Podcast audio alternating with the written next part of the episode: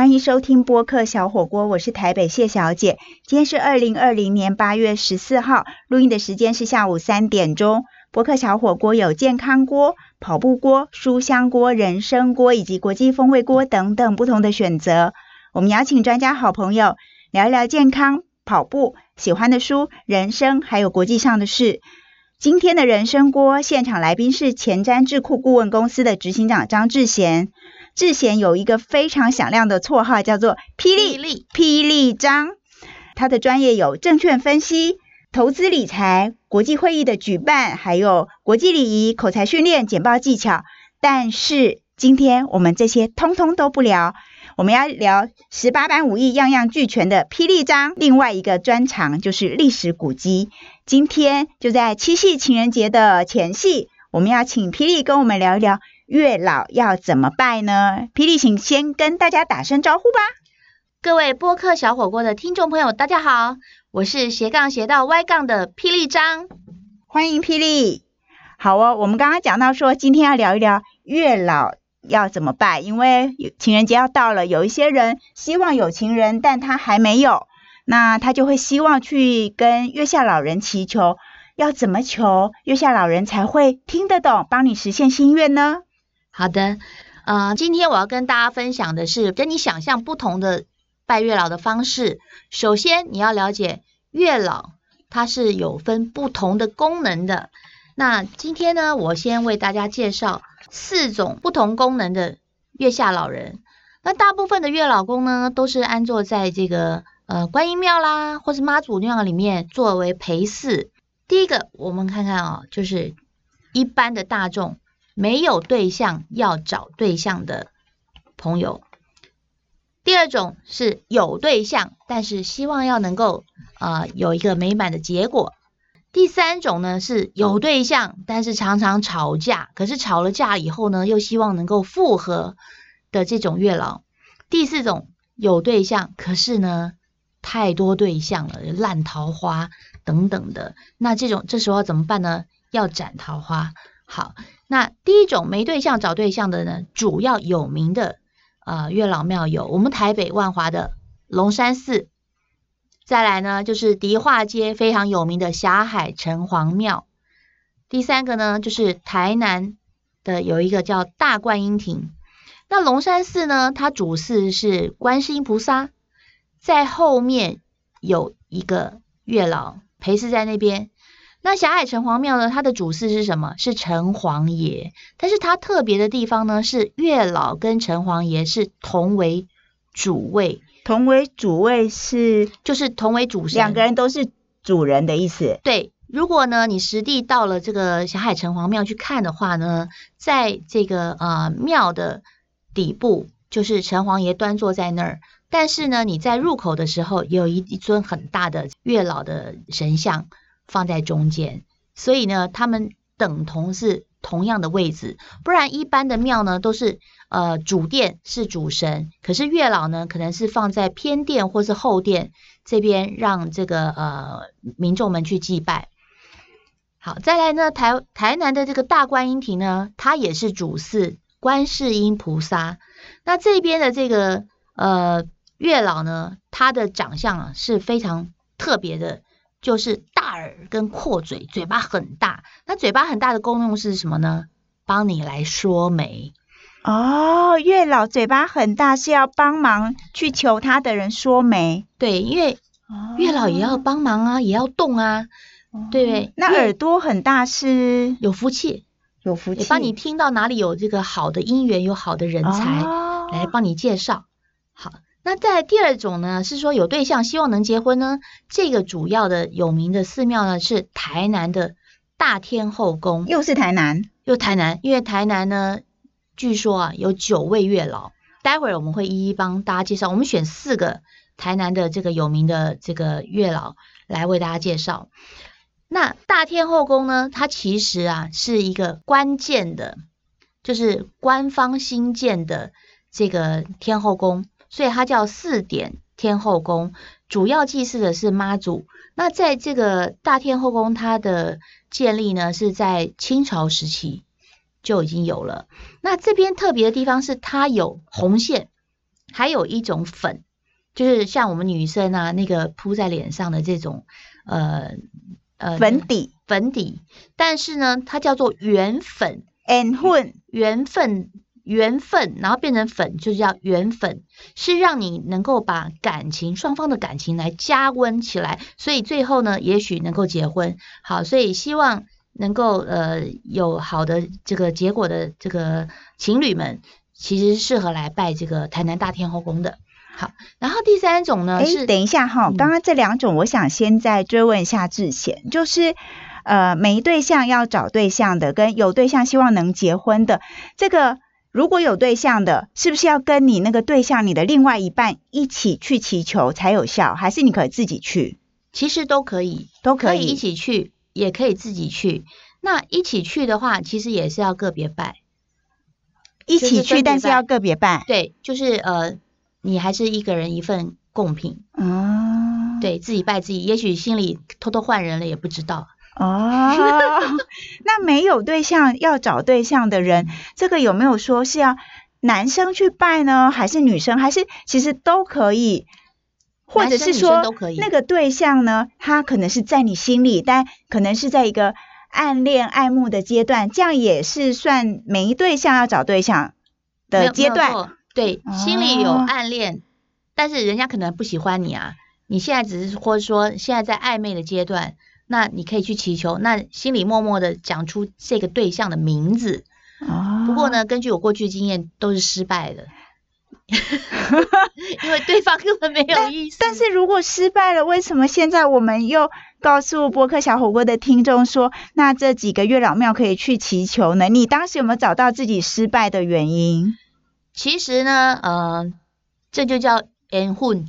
好，我们刚刚讲啊的缘分，其实呃很多事情都是命中注定。我们今天不是说要宿命论，但是呢，呃，姻缘啦，或是功名利禄啦等等，呃，命中有子无子，很多事情我们只能说是上天注定的。但是上天注定能不能改变呢？可以的，不能改变就啊惨了。所以呢，有这么多的神明，有这么多的庙宇让我们去祈求，但是最重要的还是要从自己本身做起。我们就是小时候的生活与伦理啦、端正行为啦、过过马路要扶老太太啊等等的。哦，那之前你刚刚有特别提到说，台南大观音亭它的月老是耳朵很大，嘴巴也很大，那是帮你去说媒嘛？那我比较好奇，想要问一下说，那其他地方的月老长得都不一样吗？就是说每个月老、每个庙的月老都有他自己的样貌，对，还有他的给息马西伯赶快呢，好。给西伯赶快是说他的嗯、他的工具吗？他的工具，那有的是哦。拐杖，那有的是好好的拿着当成走路这个支柱，那有的是帮你拿起来打打人的。打人是帮你斩到烂桃花的时候吗？对对对，就是我们等一下，哦我们刚刚讲到第四类斩烂桃花的。好，我们哦先跳到就是，既然信淫问到好，了，那再等一下哦，因为之前刚刚一开始跟我们说，在不同的感情阶段呢，那要去拜不同的月老庙，去跟不同的月下老人祈求。刚刚我们讲了两种，还有另外是哪两种呢？我们休息一下，马上回来哦。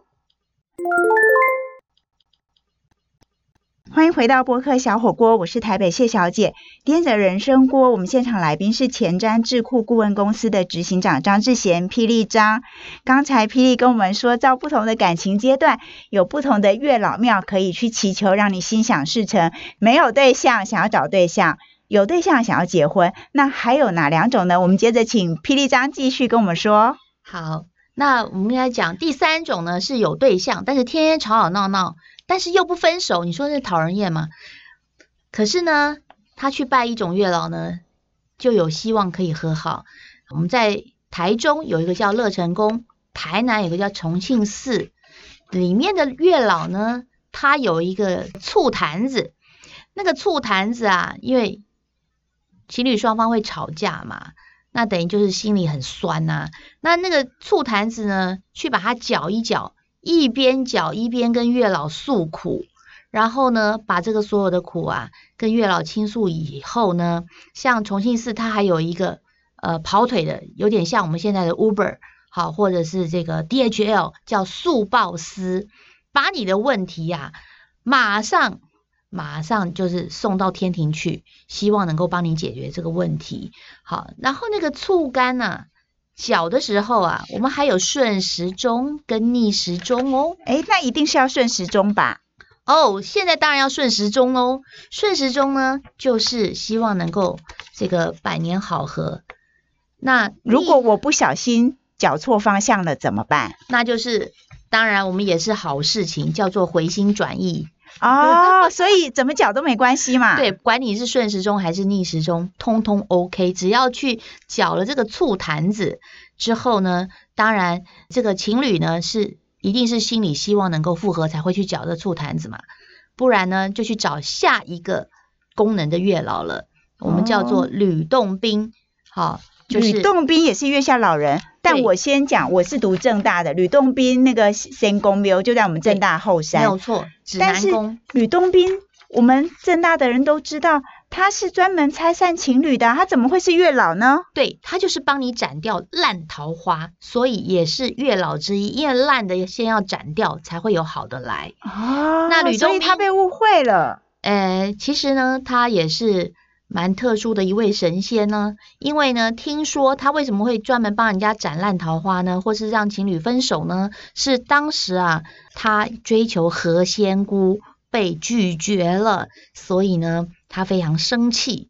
所以就用他的有一个宝剑，吕洞宾他的佩剑就是慧剑斩情丝。好，那另外一种呢，呃，也是在台南，叫四点五庙啊，主要祭祀的是关帝圣君。陪祀的那位月老呢，他拿的一个大拐杖，就是专门要把你的这个烂桃花打走。好，那这个关老爷呢，他是比较阳刚的神神奇，所以呢，男生男生比较适合去拜这个四点五庙的月老，是有这么一说的。所以刚才讲到另外两种，就是有对象，但是常常吵架，但是吵完是不想分手的，希望可以和好。那这个要去台中的乐成宫，所以你刚刚提到说乐成宫是前面有醋坛子，乐成宫我自己是没有去过，嗯我是去过台南的重庆寺。嗯，那重庆寺它旁边就是有一个醋坛子，哦，然后一个棒子在那边搅。重庆市那边有醋坛子可以对搅。那所以，我如果去重庆市要祈求月下老人的时候啊，那会不会是这个月下老人他特别喜欢吃醋啊这种酸酸甜甜？那我是要拜酸梅枝？应该不是，而且以这个我们台北谢小姐的状况呢，你不适合去第三种这种月老这里拜。对啦，我觉得你应该是第二种，城隍庙你应该是去霞海城隍庙或是大天后宫这边来然后有对拜。象希望能结婚是哦，希望月下老人可以听到 podcast。好，那就帮助我们心想事成。刚才 Perry 讲到了第三种跟第四种，也就是前面总共四个阶段不同的感情生活都有合适你的月下老人要去拜。那我们刚好有注意到，就是很多都在台南，台南人特别喜欢拜月下老人吗？应该也不是。我们说一府二路三三艋甲，甲，好，所以呢，一府就是当初从呃大陆迁迁来台湾的这些先民们呢，第一个着陆部分呢，就是在台南，所以呢，当时府城呢就发展的比较早，发展比较早，嗯。然后新建了很多的庙宇，因为至少是这个一般人民的信仰中心，嗯所以你刚刚有提到，就是说月老都是陪祀在这个主主大庙里面，边，对，都有主神，所以并不是说，哎，台南人很爱拜月老，它只是一个陪祀的功能。哦。像像陪祀的神祇呢，其实也有文昌君嘛，对，也有对祝生娘，娘啊，对，啊，也有这个呃，我们说财神爷啊、嗯土地公公等等的哦。好，再来呢，就是帮大家讲一下呢，府城四大月老为什么一个叫四点五庙跟四点大天后宫？那有四点这两个字呢，其实它就是一个官方所新建的庙宇。我们来讲一下四点，不是下午四点钟的四点哦，是祭祀的祀，典礼的典，对，四点。那像台南的这么多月老庙里头啊，我知道你对古迹建筑历史故事也非常非常的有研究。其实 Perry 本身也是导游，还有领队，他都有执照的哈。我们将来有机会会谈。那在你的观察里头呢，如果你今天带了一个团去到了某一个月老庙，或者是台南月老庙里头，你会觉得哪一个是最有历史故事的？啊，其实呢，四点大天后宫。呃，就在这个赤坎楼旁边，那它的隔壁就是四点五庙。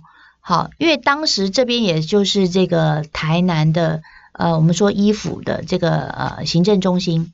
嗯哼。好，那四点大天后宫呢，在明朝时期，我们就说明正时期啊，呃，那时候最后明朝最后一位这个王叫宁靖王。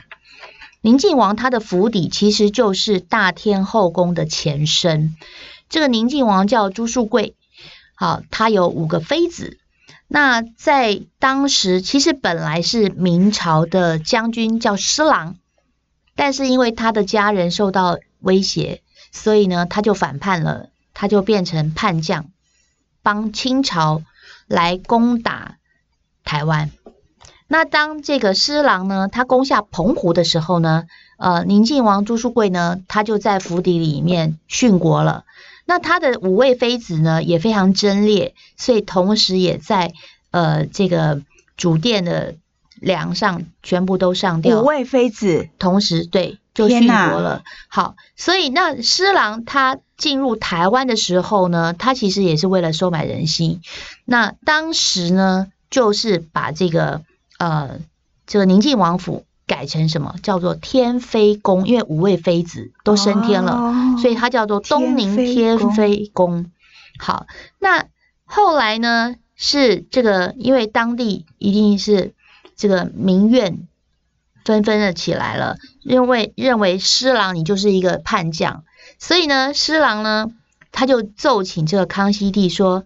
哎呀，我我我我希望能能够晋升这五位妃子为天后，所以这个天妃宫又变成天后宫。但是这个天后宫并不是妈祖娘娘这个那个天后。对，那后来到了康熙末年呢，康熙五十九年的时候呢，呃，当时的这个呃地方父母官呢，他出海呃得到了妈祖的庇佑，所以呢就把天后宫。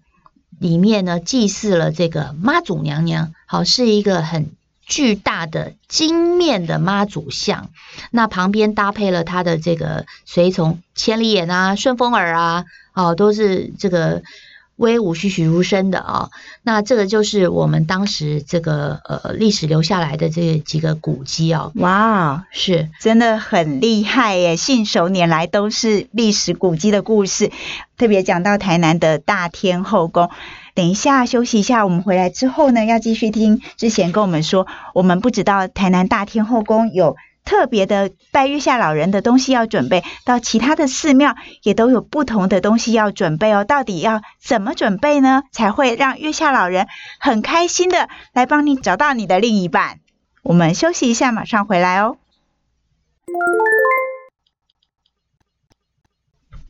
好，欢迎回到播客小火锅，我是台北谢小姐。今天的人生锅现场来宾是前瞻智库顾问公司的执行长张志贤，霹雳张。刚才霹雳跟我们说到了月老庙的故事历史，还有哪一些感情状态要去哪一些月老庙拜。但是到底要怎么拜呢？通常我们就是希望月下老人可以牵红线嘛，所以我们是要到月老庙去求红线吗？霹雳是这样吗？呃。如果你非常渴望，你希望有一个实体的红线，那么你是可以去求的。那一般来讲是不太需要，我们只要到月老庙呢，去诚心的祈求，然后心里呢跟月老禀告自己的希望，然后请月老帮助你就可以了。但是呢，现在很多的寺庙呢都有一个算是仪式性的，就是有红线。这档子事儿，那一般来讲就是说你要拔杯，然后得到圣杯之后呢，月下老人允许你拿一条红线，那不觉得这很奇怪吗？为什么？因为我就是要红线，我不管，我就是要红线。为什么我还要问你，你可不可以给我呢？就是我们要跟他说，请你给我红线，就是多礼多人不怪嘛，礼多月下老人也不怪啊，还好啦。哦，但是呢，呃，正好上个礼拜我去龙山寺，然后那台北的朋友比较知道，龙山寺主祀观世音菩萨，那在后殿的偏殿呢，有一尊。啊，月下老人据说也是蛮灵验的。那当时有一位呃非常资深的志工在对几个美眉讲，他说：“你为什么要把龟这么客气的问我可不可以要条红线呢？你应该改变说法。当然，我也觉得这是新时代的女性哦。呃，你就可以说我也要一条红线，我先拿了好，但是呢，请你帮助我另外一头能够牵到好的对象，有好的姻缘。”哎，我觉得这个很 make sense，这个对这个比较符合潮流，哎，没有错，没有错，就是我们希望拿到红线之后，另外一头月下老人帮我们牵给我们合适的另外一半。是，那事实上呢，呃，如果按照月下老人的故事来讲呢，每一个人的脚上呢，至少都牵了一条。隐形的红线，那有的人当然牵了很多嘛，所以才要斩桃花，才要把那个红线给斩掉啊。那但是呢，这个红线可能现在还没有发生功能，还没有 work，所以呢，有的人可能等到三十岁，诶，怎么还没等到？四十岁还没有等到，他会觉得说，我到底有没有红线？那其实应该是有红线。那有的人红线牵的比较长。可能六十岁才遇遇到他的 Mr. Right，像香港好几个大明星都是这个状况啊。呃，我们说那林青霞，也是四十好几啊，才碰到这个生命中的 Mr. Right。那前面他有好多红线啊，又又高又帅啊，对不对？那个好几位明星嘛，但最后的 Mr. Right 就在他四十多岁的时候才出现啊。那有的人是六十几岁才出现啊，那也去结婚了。所以呢，每个人状况不同。那我们去求你刚刚讲到的实体的红线，我们如果拿到那个红线之后，我要收在哪里呀？我要每天随身携带，还是把它藏在我的枕头底下？还是要到底要怎么收？那个红线很珍贵，如果不见了，是不是姻缘就不见了？其实呢，各位听众。都不要想太多，因为有几种方式哈。有一种说法呢，是什么藏在你的枕头底下啦，放在你的皮夹下啦。那因为皮夹会动来动去嘛，有时候连钱包都不见了，对不对？那红线有时候会不见，好，那你就往好的方面去想。哎，这个月下老人呢，帮我去牵牵我的另外一半，太棒了。那有的人呢，是做成一个红的绳子挂在手上嘛，大家也有看过。还有人呢是挂在脚上。那其实红线月下老人可以帮我们牵，听见我们的祈求，给了我们红线。那不管收在哪里，其实有情人最终还是要看彼此的缘分深浅嘛。霹雳其实非常会唱歌哈，他现在有几句歌声要来讲一下，这个最终到底能不能牵在一起是要靠缘分。来唱几句吧，应该没有版权问题吧？对，好，但是这首歌有点老，就是陈雷啊，那知道。陈雷这个歌星的人，大概就跟我们一样有点年纪了。有一首歌叫做《随缘》，歌词呢是这样唱的：无缘不缘，大家来做会。哎，唱错了，对不起，应该是无缘不缘，这一切随缘。欢速龙帮后主人。那霹雳今天想跟各位听众，哎，好想继续听唱歌哦。刚前面那个唱错了，就那个是侯达拉，侯应该是谁演这首歌？你竟然可以把两首歌的旋律用同一个歌词来唱，也是太厉害了。反正呢，也都是随缘嘛。但是我想说的呢，如果要改变天意呢？只要我们多行善积德，多与人为善，而且呢是从小善开始累积呢，说不定啊，众里寻他千百度，蓦然回首，那人却在灯火阑珊处，就在等你喽。这个很激励人心呢，不管你几岁，只要随时行善，保持一颗善良的心，其实很多的神明或是你所信仰的各种神，他们都会。保护我们，保护我们善良的心。那今天在七夕情人节前夕，跟大家分享了台湾不同的月老庙。非常谢谢志贤这么精彩的月下老人的故事，还告诉我们要怎么拜。有要去缴醋坛子的啦，有要去求红线的啦，还有要跟月下老人说斩桃花的啦，对，然后要跟月下老人说，我就是要一条红线，而且红线的另外一端，请你要帮我找到那个对的另一半，这真的很进步，很进步。好，今天的播客小火锅，谢谢你的收听。我们也再一次谢谢前瞻顾问公司的执行长张志贤，跟大家介绍不同功能的月下老人。因为月下老人也是有分工的哈。那没有情人的朋友呢，大家也可以在七夕情人节前后或任何时候，就去拜托月下老人帮帮忙。如果你想要找到另外一半的话，那再一次的祝福大家七夕情人节快乐。播客小火锅每个星期更新一次，祝大家一切平安。我们下礼拜见，拜拜，拜拜。